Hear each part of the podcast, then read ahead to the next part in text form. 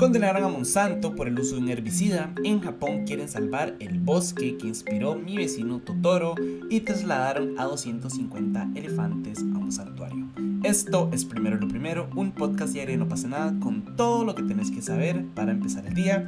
Recuerden que pueden escucharnos de lunes a viernes a las 6 de la mañana en su plataforma de podcast preferida. Y comencemos con Monsanto, mi lugar favorito y una de mis corporaciones favoritas porque oficialmente la Corte Suprema de Estados Unidos rechazó un recurso que impusieron contra una demanda. Para explicarles un poco mejor el cuento, desde hace un tiempo el ahora jubilado Edwin Hartman demandó a Monsanto alegando que el cáncer que se le detectó desde el 2015 fue por el herbicida Roundup.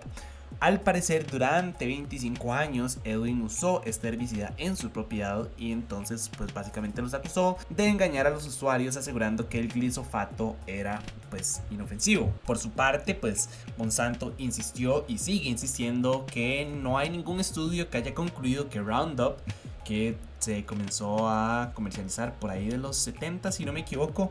Y bueno el punto es que Roundup y el glisofato no son peligrosos. O sea ellos dicen que no hay ningún estudio que asegure eso verdad pero igual, sin, o sea, independientemente de ese hecho, la corte de nada rechazó la petición y entonces ahora Monsanto va a tener que pagar pues 25 millones de dólares, lo cual es súper bien, no sé, me parece a mí. Y lo mejor de todo, de todo esto, es que esta condena pues básicamente abre la puerta a que las más de 30 mil denuncias que son extremadamente parecidas contra la empresa pues siguen a ejecutar. O sea que ya existe como un... ¿Cómo es que se dice esto en términos judiciales? Ya existe un... Ay, se me olvidó cómo se llama esto, pero vamos a decirle como que ya existe un historial, entonces ya las siguientes demandas se pueden pegar como a esta condena diciendo, hey, sí, pero vean, a él sí le aprobaron, porque a mí no, entonces van a poder empezar a llevar a cabo y empezar a ejecutar todas estas demandas en contra de Monsanto. Son 30 mil, 30, sí, 30 mil, ahí en algún lado también di que eran como 31 mil, pero bueno, el punto es son son muchas, son demasiadas. De hecho, ya Bayern, que fueron, o bueno, que es como la casa matriz de Monsanto, lo compraron en el 2018, si no me equivoco. Ellos ya dijeron que van a reservar al menos 4.500 millones de dólares adicionales para hacer frente a cualquier nuevo proceso judicial que esta nueva condena pudiera llegar a abrir, ¿verdad? De hecho, a pesar de eso, ellos dijeron, y voy a citar, no admitir ningún fallo ni responsabilidad y seguir apoyando sus productos Roundup, una herramienta valiosa para una producción agrícola eficaz en el mundo. Desde hace muchos años yo vengo como teniendo mis peleas con Monsanto, ¿verdad? Por todo lo que ellos le ocasionan al medio ambiente, la cantidad de, luz, de uso de herbicidas y de pesticidas, ¿verdad? Y aunque se han intentado, se han intentado vender como esta corporación súper positiva y súper buena para el medio ambiente, en realidad no, man. En realidad Monsanto es un conglomerado que va a sonar feo. Y sí, tal vez va a sonar un poco feo, pero es como un cáncer de la sociedad, siento yo, man, que es un cáncer que produce cáncer. O sea, la cantidad de acusaciones que hay por, por cosas parecidas. O sea, porque por el uso de un herbicida de esta corporación se haya generado cáncer eh, son demasiadas como para ignorarlo, ¿verdad? Y durante muchísimos años ellos han intentado como alegar de que estas acusaciones no son ciertas y que no hay nada que demuestre que ellos eh, o que sus productos generan o ocasionan cáncer o cualquier otro tipo de, de enfermedad, ¿verdad? Pero yo creo que ya poco a poco como que se ha ido abriendo como la gente ha ido abierto como los ojos, ¿verdad? Y ha ido entendiendo que Monsanto en realidad es una porquería de corporación. Entonces, este tipo de noticias la celebro demasiado. La cantidad de personas que se han visto afectadas por el uso de herbicidas y de pesticidas alrededor del mundo es demasiada en Costa Rica. Somos uno de los mayores consumidores de herbicidas, o bueno, agroquímicos en realidad, para meterlo todo dentro de una sola categoría, ¿verdad? En la región y en el mundo en general, si no me equivoco, somos como los cuartos que más consumen agroquímicos y pues nos vendemos como esta marca, país, ¿verdad? Súper verde y súper productos naturales, cuando y cuando no, de hecho no sé si han visto, ahorita que está como trending topic en Twitter, este, este gringo bro que hace como batidos con carne y con testículos y con hígado. Y el man dice como yo estos agroquímicos no los uso. Y entonces agarra como los vegetales y los tira. Y él dice que él solo usa productos 100% naturales. Y agarra como una rodaja de piña. Y yo, man, ¿quién le va a decir a este man? O sea, cuando alguien le va a decir que fijo la piña probablemente no sea el producto más natural que hay en Costa Rica.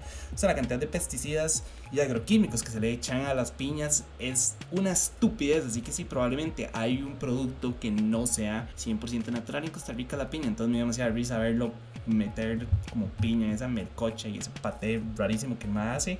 Si lo han visto, probablemente en Twitter les salga eventualmente el video. Pero sí, el punto es que no sé, yo celebro demasiado este veredicto. Eh, me parece súper bien. Me parece que ellos tienen que pagar por lo que le han hecho a estas familias. Y creo que esa excusa como de, ah, sí, no, eso nunca se ha comprobado.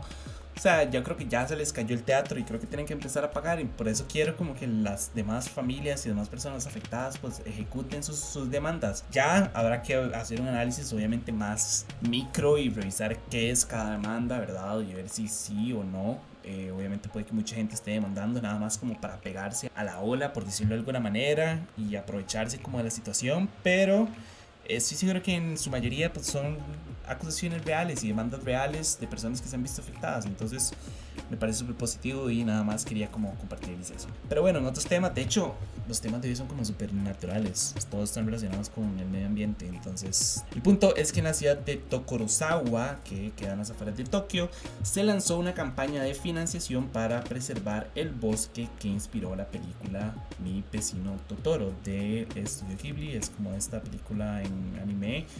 Em, básicamente, al parecer, este bosque es uno de los lugares que el director Hao Miyazaki usó como inspiración pues para hacer la película, ¿verdad?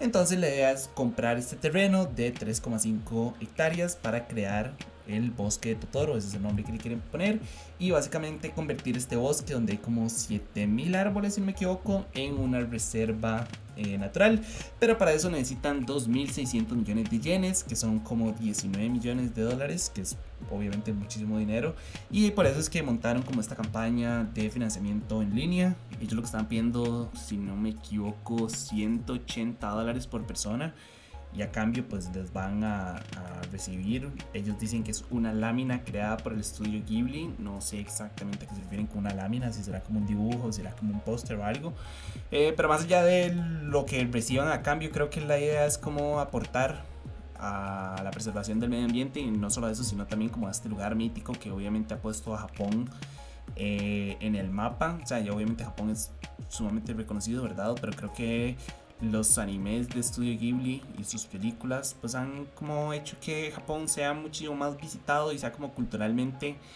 más conocido el anime. O sea, creo que Japón le debe muchísimo al anime, ¿verdad? Entonces, y me parece tuanis. Saben que yo nunca he visto mi vecino Totoro, como que la comencé a ver y me quedé dormido. Por favor, no me funen. Y desde ese día, y eso fue hace como dos años. Desde ese día nunca más la volví a ver. Pero sí me acuerdo del bosque, era chivísima. De hecho, yo estoy buscando fotos eh, del bosque real y también es un chuzo. Entonces, yo no sé si alguno de ustedes quiere ir como apuntarse a la loquera y donar y preservar el bosque de Toro. los insto que lo hagan y si no. Eh, no, tal vez le cuenten a sus amigos y ellos decidan donar, no sé, creo que 180 dólares obviamente es mucho, especialmente si consideramos que el tipo de cambio ahorita en Costa Rica está como en 700, ¿verdad? Entonces obviamente es mucho dinero. Pero di, si les sobra o si quieren, no sé, apoyar esta causa, repito, los insto. Y si no, de no hay nada que pueda hacer para cambiar esa forma de pensar, nada más. No sé, el punto es que me pareció una nota interesante, graciosa, diferente. Y sí, más, entonces donen si pueden, ¿verdad? Eh, y ya que hablamos de preservación, y ya como para ir cerrando, ¿verdad? El episodio de hoy, sigamos hablando de preservación, y es que en Malawi van a trasladar a 250 elefantes al Parque Nacional Kazungu. Ahí básicamente la población había casi que desaparecido. Antes habían unos 1200 elefantes y ahora solo hay 50, y obviamente todos por culpa de la casa furtiva por el marfil. Entonces, estos elefantes van a recorrer más de 350 kilómetros al sur entre el 27 de junio y el 29 de julio para llegar a su nuevo hogar. Ellos están saliendo del Parque Nacional del Liwonde, si no me equivoco. Ahí la, la casa furtiva ya casi que desapareció y más bien antes de que me digan como, no, ¿por qué van a pasarlos de un lugar a otro si están en peligro de extinción? No sé qué. En realidad, este, en este parque ya erradicaron de manera eh, completa la, la casa furtiva y más bien los elefantes pues están ahora sobrepoblados. Básicamente lo que se hizo fue como que se agarró como a 570 elefantes, se metieron dentro de este parque para uno evitar la casa furtiva y dos evitar como el contacto con los seres humanos, ¿verdad?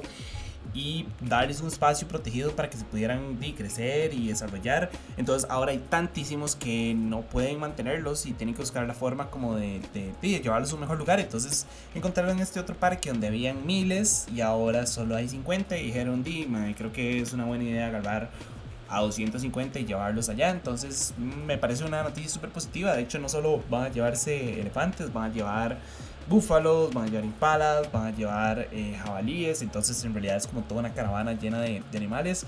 Me preocupa un poco como lo largo, ¿verdad? Son 350 kilómetros lo que tienen que recorrer.